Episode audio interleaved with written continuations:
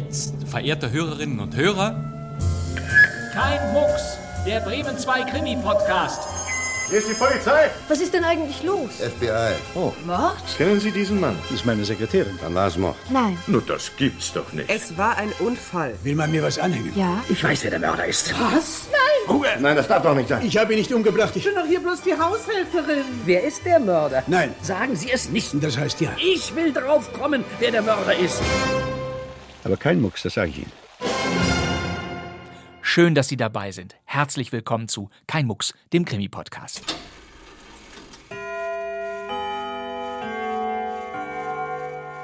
Ich weiß nicht, ob Sie Uhren mögen, ob Sie einen Wecker auf Ihrem Nachttisch haben, ob Sie die Schlummertaste als Ihren natürlichen Feind am Morgen betrachten oder ob Sie das Ticken der Zeiger im Schlaf verfolgt. Für den tragischen Helden unseres Radio Bremen Krimis, den wir Ihnen gleich vorstellen möchten, ist der Tick-Tack-Rhythmus einer jeden Uhr nicht auszuhalten. Und das ist er. Escuto, 58 Jahre. Versicherungsagent. Wohnhaft Rue des Petits Sœurs des Pauvres Nummer 21 in Issinois. Emile Escoutot muss sich vor Gericht verantworten. Sein Name ist für die Staatsanwaltschaft nicht nur eine Formsache, denn Escoutot wird Land auf, Land ab Monsieur Tic-Tac genannt. Aber warum? Die ganze Sache ist nicht ganz einfach. Sie ist etwas äh, äh, delikat. Delikat? Ja. Ich möchte sagen subtil. Aber ich glaube, es ist ganz einfach für die treuen Hörerinnen und Hörer von Radio Bremen Krimis, die Stimme von Monsieur Tic-Tac zu erraten, oder? Es gibt höchst gefährliche Tote, Madame. Darf ich Ihnen trotzdem eine Frage stellen? Ich darf auf keinerlei Fragen antworten, Madame. Es ist natürlich wieder einmal Funklegende Manfred Steffen mit seiner suffisant distinguierten Sprache. Manfred Steffen hätte in diesen Tagen seinen 105. Geburtstag gefeiert und wir müssen seiner hier in Kein Mucks natürlich gedenken.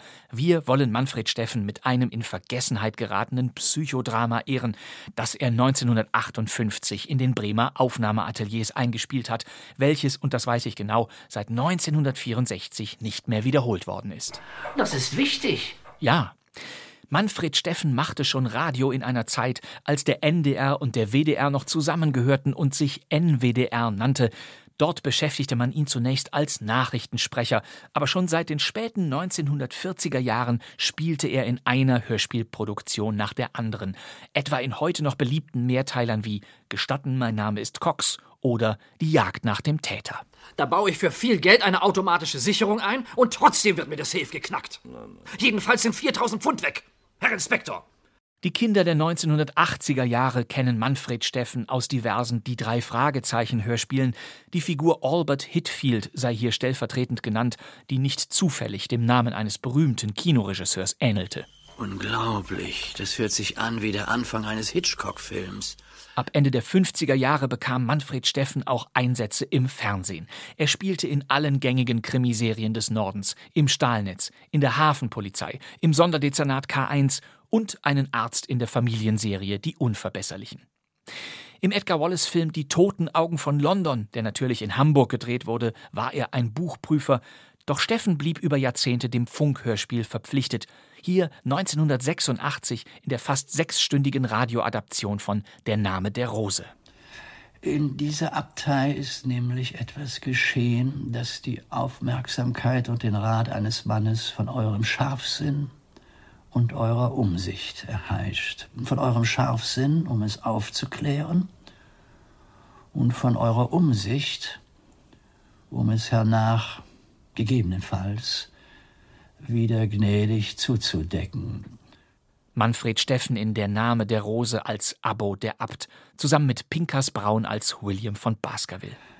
Wenn ein Hirte fehlgeht, muss er von den anderen Hirten isoliert werden. Aber wehe, wenn die Herde an ihren Hirten zu zweifeln begönne. Ich verstehe. Manfred Steffen trat zudem oft als Erzähler in Erscheinung, zum Beispiel für die deutsche Fassung der langlebigen englischen Kinderfernsehserie Thomas die kleine Lokomotive und seine Freunde. Es war eine wunderschöne Mondnacht auf der Insel Sodor. Das Tagewerk war getan und alle Lokomotiven dampften nach Hause.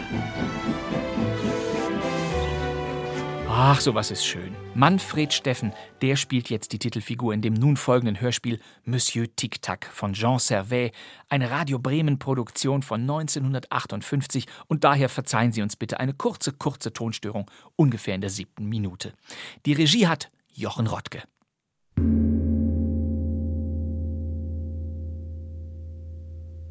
Angeklagter, stehen Sie auf. Ruhe bitte! Zur Feststellung der Person. Name, Vornamen, Beruf, Alter und Wohnung bitte. Escoutot, Emile Prudent Gracien. 58 Jahre. Versicherungsagent. Wohnhaft Rue des Petites Sœurs des Pauvres Nummer 21 in Essinois. Wir verlesen die Anklageschrift. Der Versicherungsagent Emile Prudent Gracien Escoutot wird beschuldigt, am 23. Januar dieses Jahres in der Rue des Petites Sœurs des Pauvres Nummer 21 den dort wohnhaften 62 Jahre alten Rentner Eugène Le Baronelin getötet zu haben.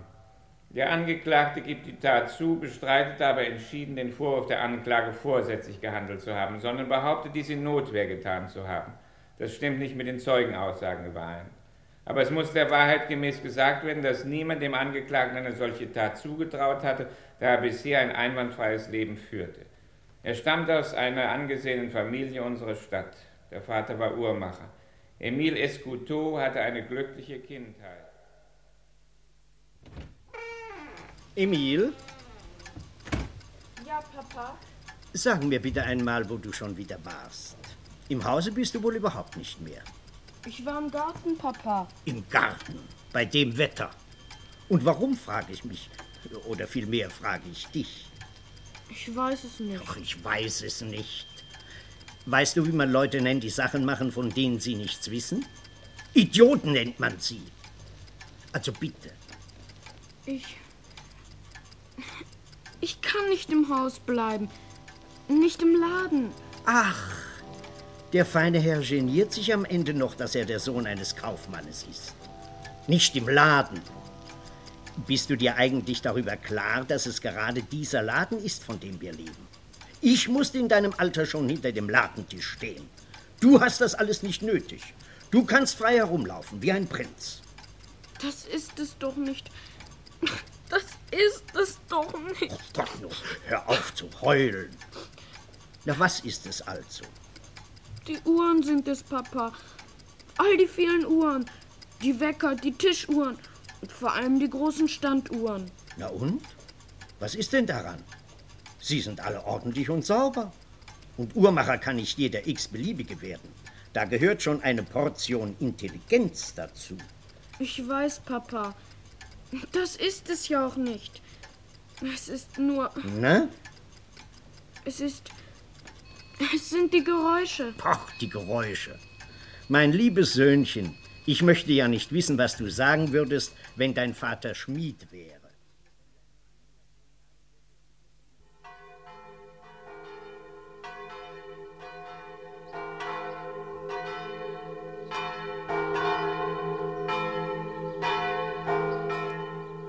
Na, mein Junge, wie fühlst du dich nach der Kommunion? Ja, das ist ein wichtiger Tag in deinem Leben. Ein richtiger Abschnitt. Du bist ja nun schon fast ein Mann. Damit du siehst, dass ich dich nicht mehr wie ein Kind behandle, habe ich hier ein Geschenk. Ein richtiges Männergeschenk für dich. Ja, Papa. Ja, eine goldene Sprungdeckeluhr. Na? Du sagst ja gar nichts. Danke, Papa. Tja, was machst du denn für ein Gesicht? Na, sag bloß nicht, du hättest lieber eine Eisenbahn gehabt. Nein, Papa. Ja, das ist ein besonders schönes Stück. Ich habe lange gesucht. Ein richtiges Ausstellungsstück. Das ist was für das ganze Leben. Ja, wenn du sorgsam damit umgehst, dann haben deine Kinder, sogar deine Enkel noch was von der Uhr. Also ich möchte wissen, warum du schon wieder weinst. Ich mache dir ein fürstliches Geschenk und du, anstatt vor Freude zu springen, da stehst du da und plärrst. Manchmal frage ich mich wirklich, ob du anders bist als andere Kinder. Mutter sagt auch immer, du bist ein komischer Kerl. Na, freust du dich nicht? Doch, Papa. Na, das klingt aber nicht sehr überzeugend. Na, lassen wir das. Hier, siehst du den Sekundenzähler? Mit jedem kleinen Ruck, den er weitergeht, da nimmt er ein Stück deines Lebens fort. Das hat mal ein Dichter geschrieben. Die Uhr ist das mahnende Gewissen, die Zeit, die jedem von uns zugemessen ist, wohl zu nutzen. Das ist doch hübsch gesagt, was? Ja, Papa. Ich verstehe. Ein kleiner Lebenszähler. Ja, mein Junge, nutze ihn gut. Hier bitte. Himmelbombenelement! Das ist ja nicht die Möglichkeit. So ein Tollpatsch. Der Beckel kannst du denn nicht zugreifen? Lässt er einfach das kostbare Stück fallen. Ja, das ist ja ein schöner Feiertag, das muss ich sagen. Ein schöner Tag. Nach den Aussagen seiner ehemaligen Mitschüler war der Angeklagte ein sehr aufmerksamer und kluger Schüler im Internat. Er hatte immer ausgezeichnete Noten, außer im Sport. Aber eines Tages wurde der Schüler Escuto von der Schule gewiesen. Die Vorgänge, die hierzu führten, werfen ein eigenartiges Licht auf die Mentalität des Angeklagten. Im Internat war die Uhr, die sich in einem kleinen Türmchen auf dem Dach des Wohnhauses der Anstalt befand, an mehreren Tagen stehen geblieben, ohne dass man eine Erklärung dafür finden konnte. Ja? Äh, guten Morgen, Herr Direktor. Guten Morgen, Thibaut. Entschuldigen Sie, Herr Direktor, aber ich komme wegen der Uhr. Ja, und? Hm, Wie Sie wissen, Herr Direktor, ist die Uhr schon viermal stehen geblieben. Immer in der Nacht. Ich habe darauf eine Untersuchung angestellt. Und das Ergebnis? Ich musste bis gegen zwei Uhr morgens warten. Und da erschien ein Schatten an der Dachluke. Es war jemand auf dem Dach. Nicht möglich. Doch, Herr Direktor, es war jemand auf dem Dach. Er hob von außen das Klappfenster hoch, stieg ein und sprang auf den Boden. Ja, und was haben Sie gemacht? Nichts, Herr Direktor. Nichts? Ich blieb stumm in meinem Versteck auf dem Boden. Der Schatten glitt lautlos, wie einer, der seinen Weg genau kennt, auf das Uhrwerk zu, griff durch den Lattenverschlag und hielt das Perpendikel an. Das ist ja unglaublich. Ja, dann drehte er sich um. Ich rief ihn an. Die Figur erstarrte, sah zu mir hin. Ein Mondstrahl fiel auf das blasse, erschreckte Gesicht und. Wer war's? Herr Direktor, das hätte ich nie für möglich gehalten. Ausgerechnet unser zarter, höflicher und disziplinierter Schüler Escoto. Emile Escoto. Haben Sie ihn denn wenigstens gefragt? Ja. Was hat er denn gesagt? Nichts, Herr Direktor, absolut nichts. Er war stumm, sah mich nur mit großen Augen an.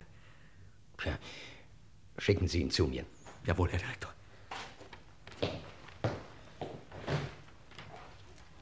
Unsinn. Blödsinn. Ist ja geradezu lächerlich. Ein Kind auf dem Dach. Unvorstellbar. Wenn da was passiert, dann belangt man mich noch wegen. Äh, herein. Ach, kommen Sie nur her, junger Mann.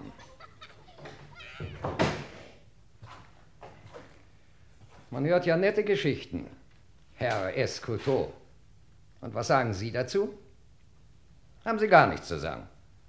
Nein, Herr Direktor. Du sag mal, mein Junge, du bist wohl auch noch stolz auf den Blödsinn, was? Kletterst da mitten in der Nacht übers Dach. Du bist doch übers Dach gegangen, nicht? Ich musste ja, Herr Direktor. Der Boden ist immer abgeschlossen. Ich musste ja, ich musste ja. Und dass du dir das Genick dabei brechen konntest, daran hast du natürlich nicht gedacht. Doch, Herr Direktor. Ja, dann kannst du nur verrückt sein, mein Junge. Vollkommen verrückt. Wie bist du denn auf das Dach gekommen? Der Schlafsaal wird doch abends abgeschlossen. Ich bin aus dem Fenster im Waschraum gestiegen und dann an der Dachrinne hoch. Es war ja nur noch eine Etage. Nur noch eine Etage, aber doch im dritten Stock. Und sonst heckst du wie ein Sack am Turmreck und kannst nicht einen einzigen Klimmzug. Ja, hast du denn keine Angst gehabt? Doch, Herr Direktor. Dann möchte ich aber nun wirklich wissen, warum du dein Leben riskierst, um auf dem Dach die Uhr anzuhalten. Ich musste einfach, Herr Direktor. Ich kann nichts dafür. Ich musste es tun. Das ist keine Antwort. Aber ich kann mir schon denken, warum du es getan hast. Du wolltest den anderen zeigen, was du für ein Held bist, weil sie sonst beim Turnen immer über dich lachen. Du wolltest den starken Mann spielen. Ist das nicht so? Oh ja, ich weiß schon, warum du die Uhr angehalten hast.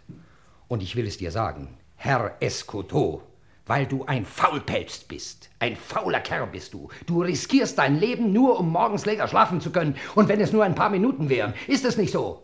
Antworte! Ja, Herr Direktor.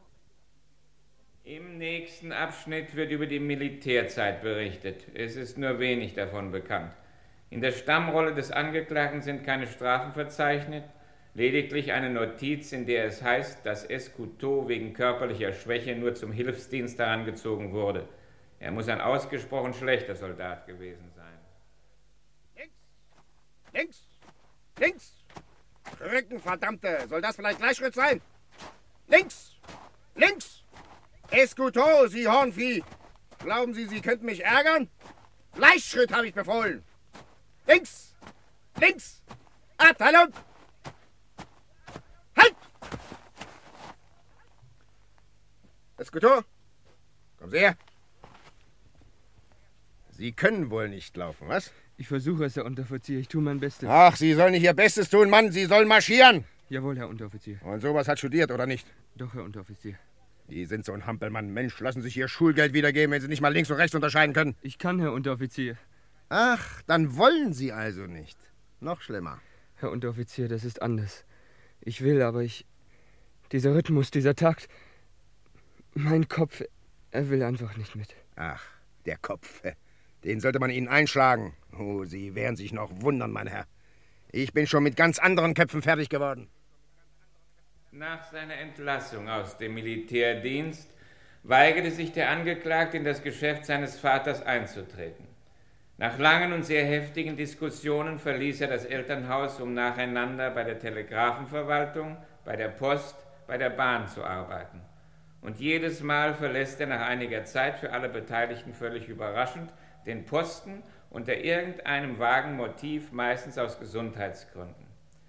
Das ist umso erstaunlicher, als er immer bei seinen Vorgesetzten sehr gut angeschrieben war und in jeder neuen Stellung eine gute Karriere vor sich zu haben scheint, da er ein ausgesprochen exakter, peinlich sorgfältiger Arbeiter ist.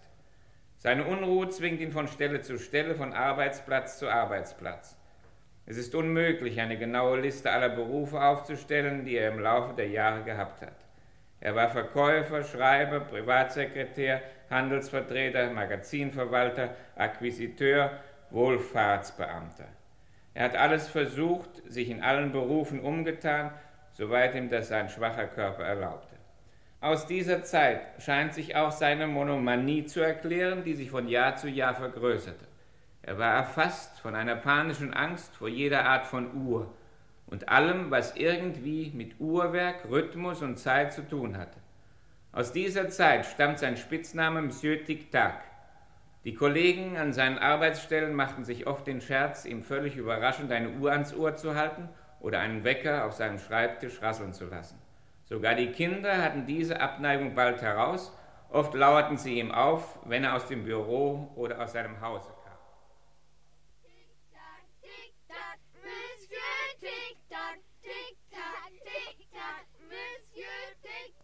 Wollt ihr wohl ruhig sein? Haltet bloß den Mund! Ich werde es euren Eltern sagen! Ich werde mich bei eurem Lehrer beschweren!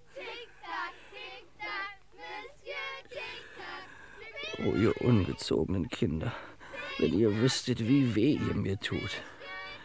Warum sind die Kinder nur so grausam? Große sind ja auch nicht besser. Was habe ich denn nur getan? Lasst mich doch in Ruhe. Ich kann es nicht mehr hören. Ich kann es nicht mehr hören. Jetzt kommt die Zeit, die den Prozess direkt angeht. Escuto scheint ruhig geworden zu sein. Er ist jetzt 58 Jahre alt. Er scheint endlich eine dauernde Beschäftigung gefunden zu haben. Er ist Versicherungsagent und seit zehn Jahren bei der gleichen Firma.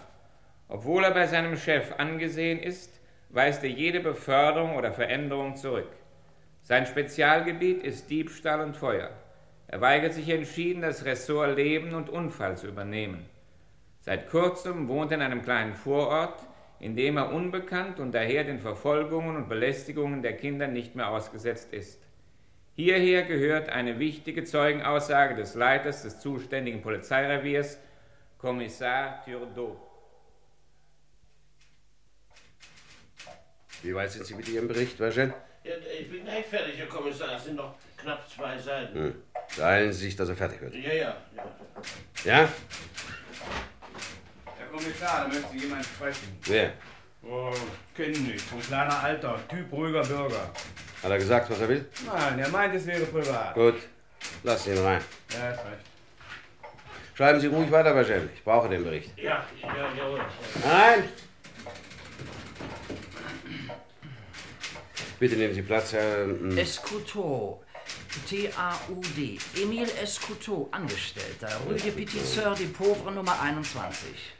Herr Escouton, was kann ich für Sie tun? Herr Kommissar, es handelt sich um eine Beschwerde. Mhm. Sind Sie es selbst, der sich beschwert? Ja, Kommissar. Gegen wen? Gegen einen gewissen Herrn Le Barmelin, Herr Kommissar. Es ist mein Mitmieter. Mhm. Und weswegen beschweren Sie sich?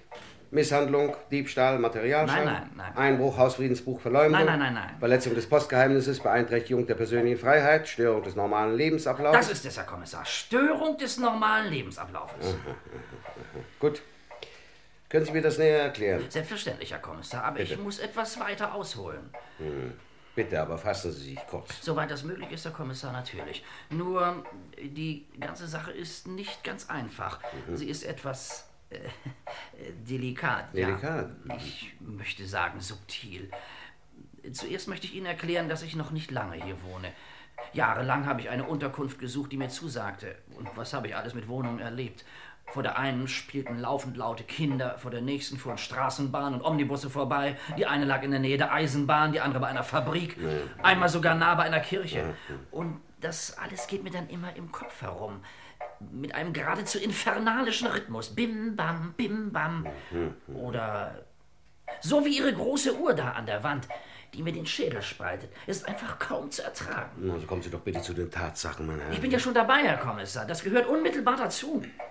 Vor etwa drei Monaten habe ich nun diese Wohnung in der Rue de Petit Sœur de Pauvre gefunden. Ich sage Ihnen, Herr Kommissar, ein Paradies, ein richtiges Paradies. Außerhalb der Stadt, fast ländlich, keine Nachbarn, so gut wie kein Verkehr. Ich bin der einzige Mieter. Verstehen Sie, der einzige Mieter. Ja, ich bin Junggeselle, Herr Kommissar. Außer mir wohnen nur die Besitzer des Hauses da, ein altes Ehepaar, das abends um neun ins Bett geht und immer mäuschenstill ist. Ich habe zwei Zimmer im ersten Stock. Die Alten wohnen unter mir. Ich kann nur wiederholen, es ist ein Paradies. Ja, das sagten Sie schon. Jeden ja. Abend beeile ich mich, in meine vier Wände zu kommen, in diese Stille, in die himmlische Ruhe, die ich seit so vielen Jahren gesucht habe.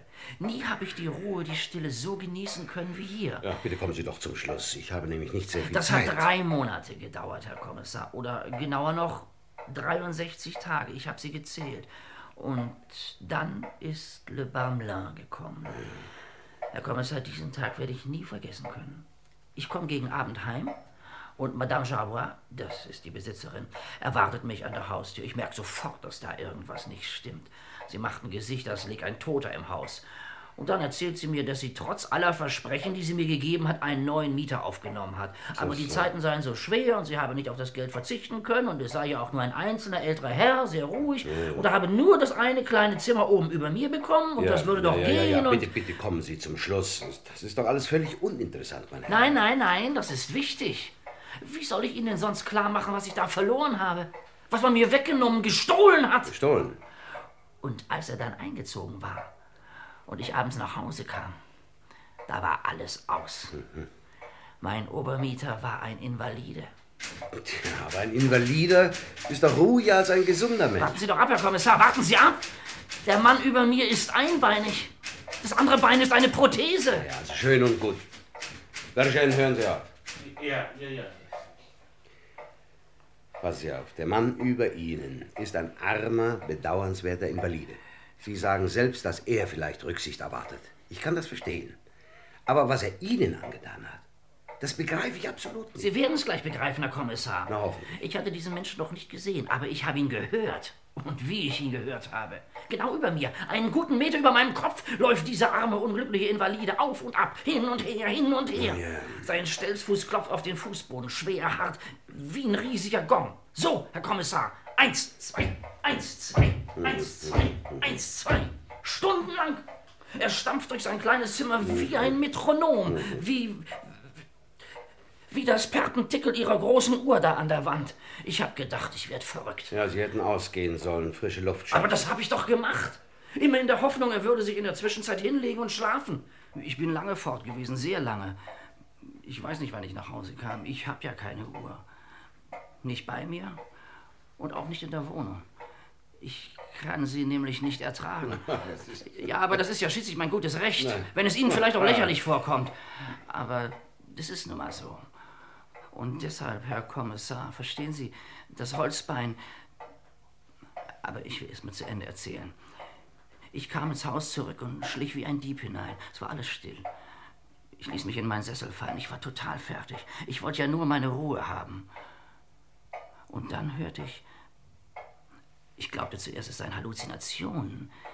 Der gleiche schwere Rhythmus wie vorher das falsche Bein. Aber anders, mechanischer.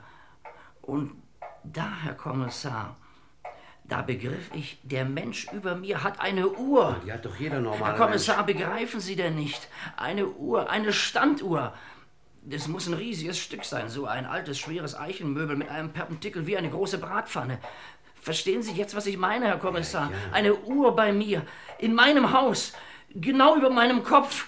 Eine Uhr bei Monsieur Tic-Tac. Aber nun beruhigen Sie sich doch, mein Herr, beruhigen Sie sich. Aber entschuldigen Sie, Herr Kommissar, das ist doch unhaltbar. Ich habe alles gemacht. Ich habe mir Watte in die Ohren gestopft. Ich bin mit dem Kopf unter die Bettdecke gekrochen. Nichts zu machen. Gar nichts. Tagsüber stampft das Holzbein und nachts, wenn kein anderes Geräusch im Haus ablenkt, dann klopft mir die Uhr auf den Schädel. Bitte, Herr Kommissar, helfen Sie mir. Bitte. Bitte, so kann das nicht weitergehen. Tun Sie etwas, beschützen Sie mich. Ja, aber lieber Herr Escuto, was meinen Sie denn, was ich tun sollte?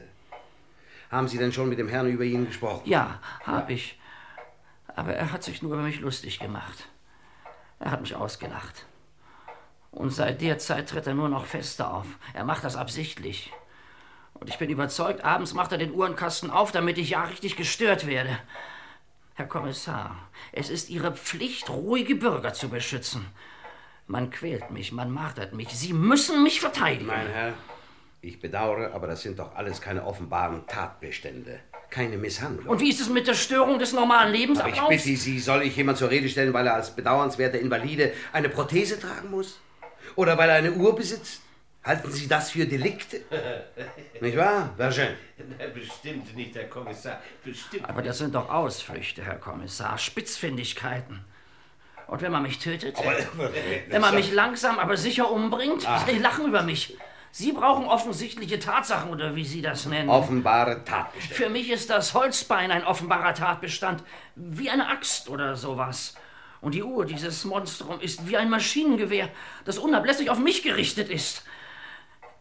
Wenn Sie sich weigern, mir zu helfen, Herr Kommissar, dann werde ich mir selbst zu helfen wissen. Ich weiß schon, wie ich mich zu verteidigen habe, wenn man mich angreift, Herr Kommissar.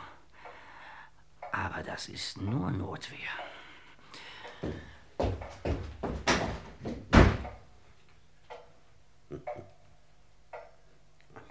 Armer Alter. Bisschen blemblem. Aber ungefährlich. Ein harmloser Irrer. Das weiß man nie, Herr Kommissar. Das kann man nie wissen. Ungefähr vier Wochen nach diesem Besuch im Polizeirevier kam das Drama zu seinem Höhepunkt. Es erscheint ziemlich sicher, dass der Angeklagte Escuto in dieser Zeit sein Verbrechen plante und in allen Einzelheiten vorbereitete. Die Rekonstruktion des Falles ist sehr eindeutig und einfach. Die Aussagen des Angeklagten decken sich minutiös mit den Untersuchungsergebnissen. Der Angeklagte hat keinen Tatbestand bestritten oder versucht, ihn anders darzustellen. Der nun folgende Text deckt sich fast wörtlich mit den Aussagen des Angeklagten. Am Abend des 23. Januars ist der Angeklagte wie gewöhnlich ausgegangen, um, wie er es nennt, dem unaufhörlich klopfenden Holzbein zu entgehen. Es ist anzunehmen, dass er etwa gegen 23 Uhr zurückkam.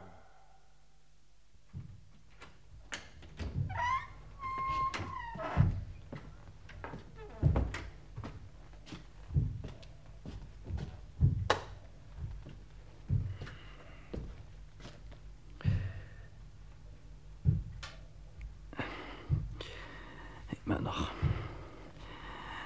Immer noch.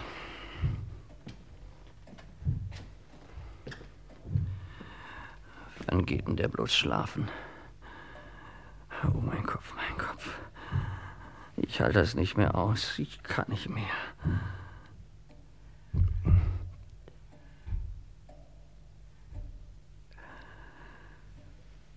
Gott sei Dank.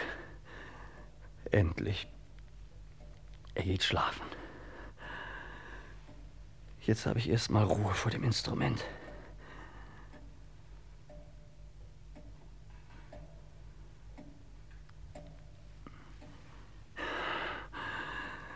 Ja. Und jetzt die Uhr. Ich kann nicht mehr. Ich will nicht mehr. Ich möchte auch schlafen können. Mein Gott, mein Gott, warum kann ich denn keine Ruhe finden? Mistuhr. Satansuhr. Ich erwisch dich schon noch. Warte nur, du wirst auch aufhören.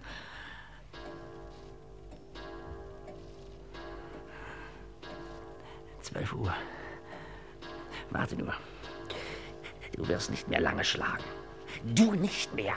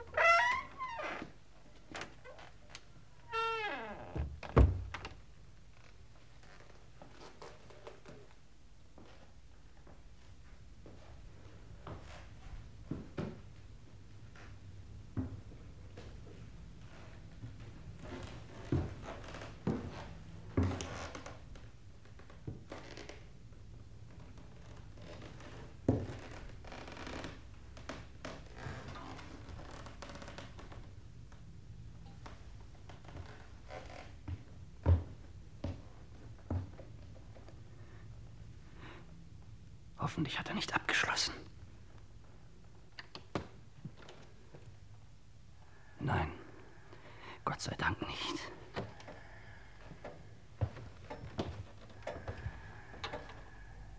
Da ist sie. Ja, ich wusste ja, dass er sie extra offen stehen lässt. So, du bist still.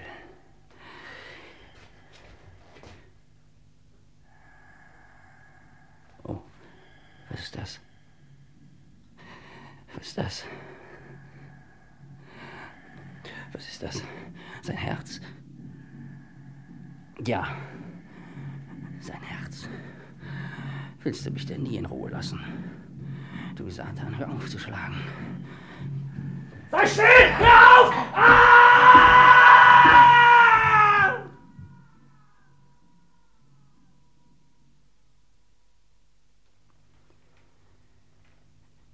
Du bist jetzt auch still.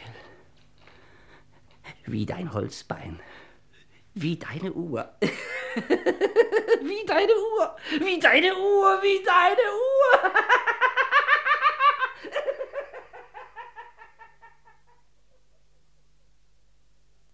Die Hausbesitzer waren durch das Schreien des Angeklagten wach geworden. Sie fanden ihn neben dem Toten. Er hatte ein eigenartiges, unnatürliches Lächeln. Er wiegte den Kopf und flüsterte ununterbrochen. Tick-Tack, Tick-Tack. Jetzt gibt es kein Tick-Tack mehr. Nun ist es aus, das Tick-Tack. Nun ist es aus, das Tick-Tack. Es ist entscheidend, dass der Tatbestand von dem Angeklagten in keinem Punkte bestritten würde. Aufgrund der Zeugenaussagen und der Gutachten der Gerichtsmediziner wie der Gerichtspsychiater, aus denen hervorgeht, dass der Angeklagte sich in einem Zustand schwerer mentaler Gleichgewichtsstörung befindet, kommt das Gericht zu dem Schluss, den Paragraphen über die nicht volle geistige Zurechnungsfähigkeit in Anwendung zu bringen. Der Angeklagte wird auf eine Dauer von mindestens zehn Jahren in eine staatliche psychiatrische und Nervenheilanstalt eingewiesen. Ich bin doch nicht verrückt, Herr Präsident. Ich bin aber doch gar nicht verrückt. Es war doch Notwehr, Herr Präsident. Ich will nicht in die Heilanstalt. Es war doch nur Notwehr, nur Notwehr. Ja, bitte.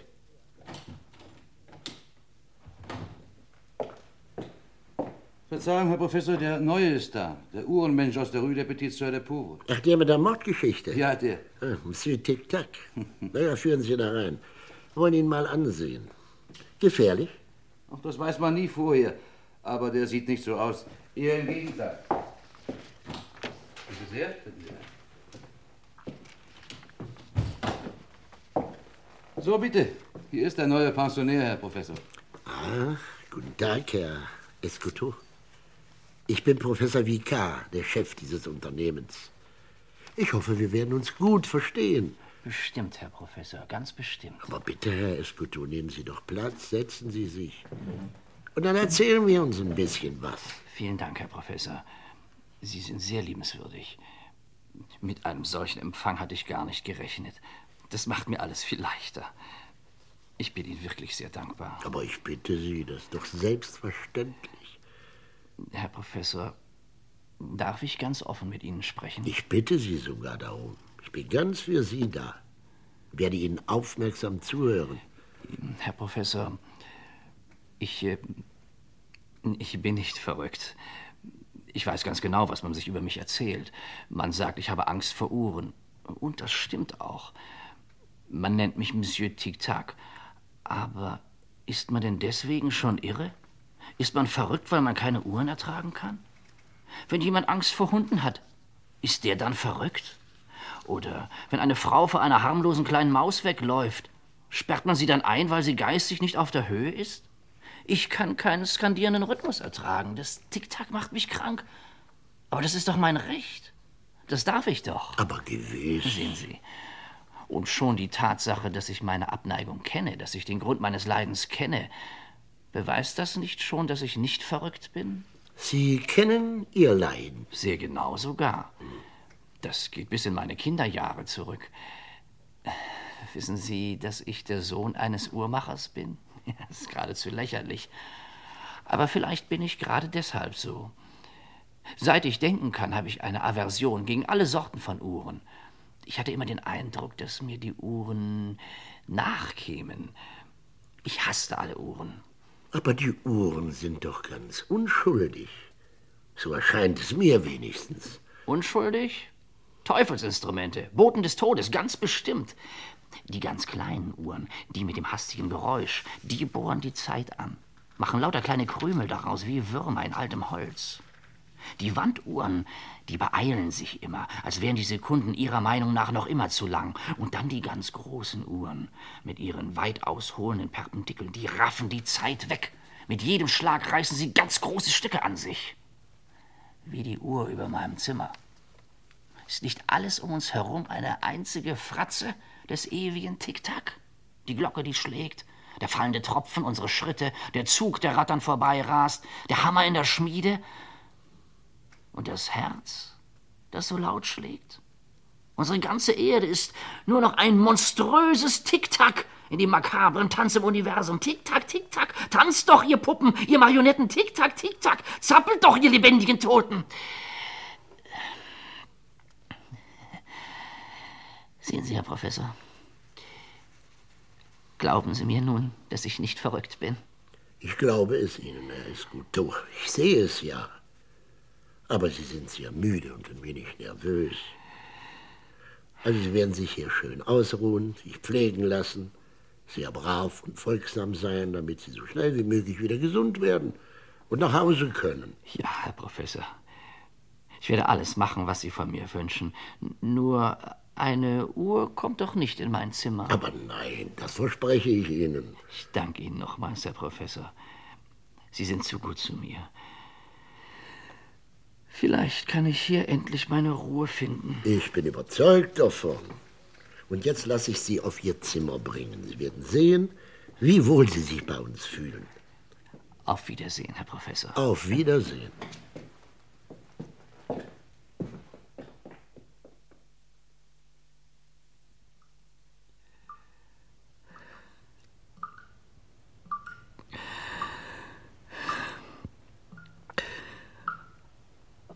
hier noch. Muss denn der Waschraum ausgerechnet hier nebenan sein? Muss ausgerechnet hier ein defekter Wasserhahn sein? Blick, Blick, Blick, Blick. Tick-Tack, Tick-Tack, Monsieur Tick-Tack. Eins, zwei, eins, zwei, eins, zwei. Mein Kopf. Mein Kopf.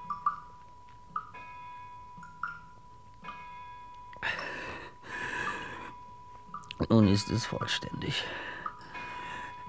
Aber eine Uhr gibt es hier nicht, das hatte mir der Professor versprochen.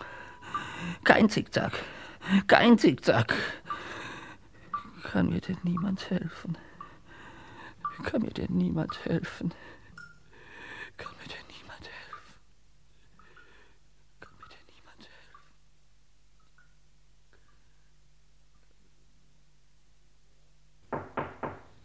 Ja, bitte?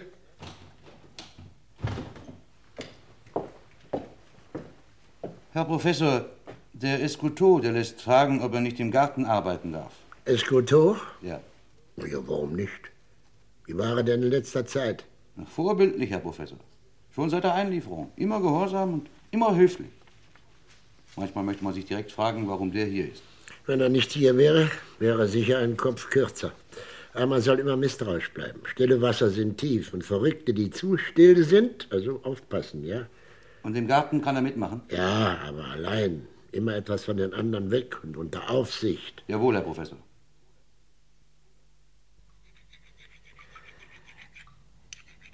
Ja, Gartenarbeit ist gut. Man pflanzt und reißt die Pflanzen wieder heraus. Und dann bekommt man Werkzeug in die Hand. Ein Spaten, eine Hacke, eine Harke. Und zum Kartoffel rausmachen eine Forke. Mit langen Zinken. Ja. Und wenn dann so ein Zinken auf einen großen Stein stößt, dann bricht er ab. Nicht? Das kann immer mal vorkommen. An meiner Forke ist heute ein ganz langer Zinken abgebrochen. Und der ist ganz spitz, ganz spitz. Es tut ja nicht weh. Der Wassertropfen tut viel mehr weh. Ja. Das höre ich bald alles nicht mehr. Ich hatte so gehofft, dass ich hinter dieser Tür meine Ruhe finden würde, aber das ist wohl überhaupt nicht möglich. Ich muss erst noch durch die andere Tür hindurch. Durch die dunkle Pforte.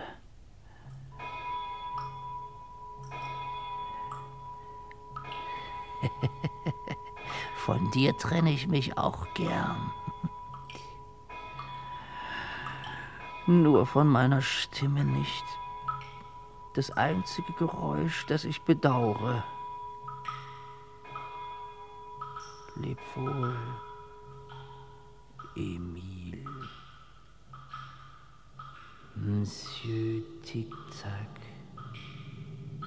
Monsieur Tic-Tac.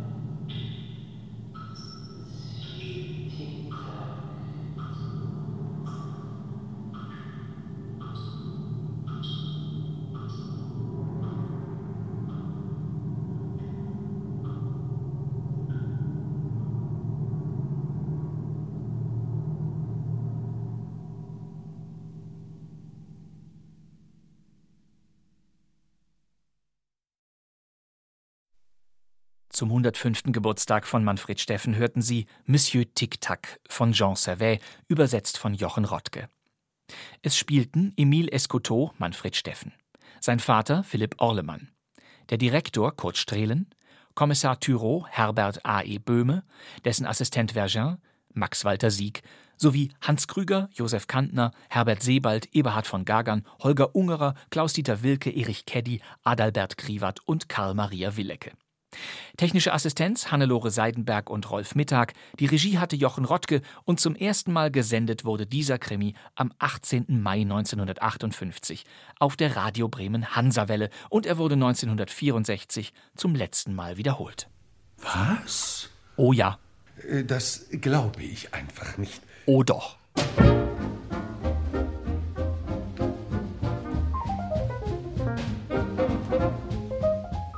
Das war mal wieder kein Mucks, der Krimi-Podcast. Sie finden uns rund um die Uhr in der ARD-Audiothek, auf bremen2.de und überall sonst. Immer donnerstags mit einer neuen Folge. Sie wollen sicher wissen, wie es weitergeht. Das nächste Hörspiel ist ein Krimi um ein Tötungsdelikt, das eigentlich gar nicht hätte stattfinden können. Alle Verdachtspersonen haben ein unumstößliches Alibi oder können gar nicht am Ort des Verbrechens gewesen sein. Oder doch? Ein Mord nach dem Fahrplan von 1966. Das wär's für heute. Mein Name ist Bastian Pastewka, ich sitze Im neuen Funksaal von Radio Bremen. und wir hören uns wieder in der nächsten Folge von Kein Mucks. Bis dann. Tschüss.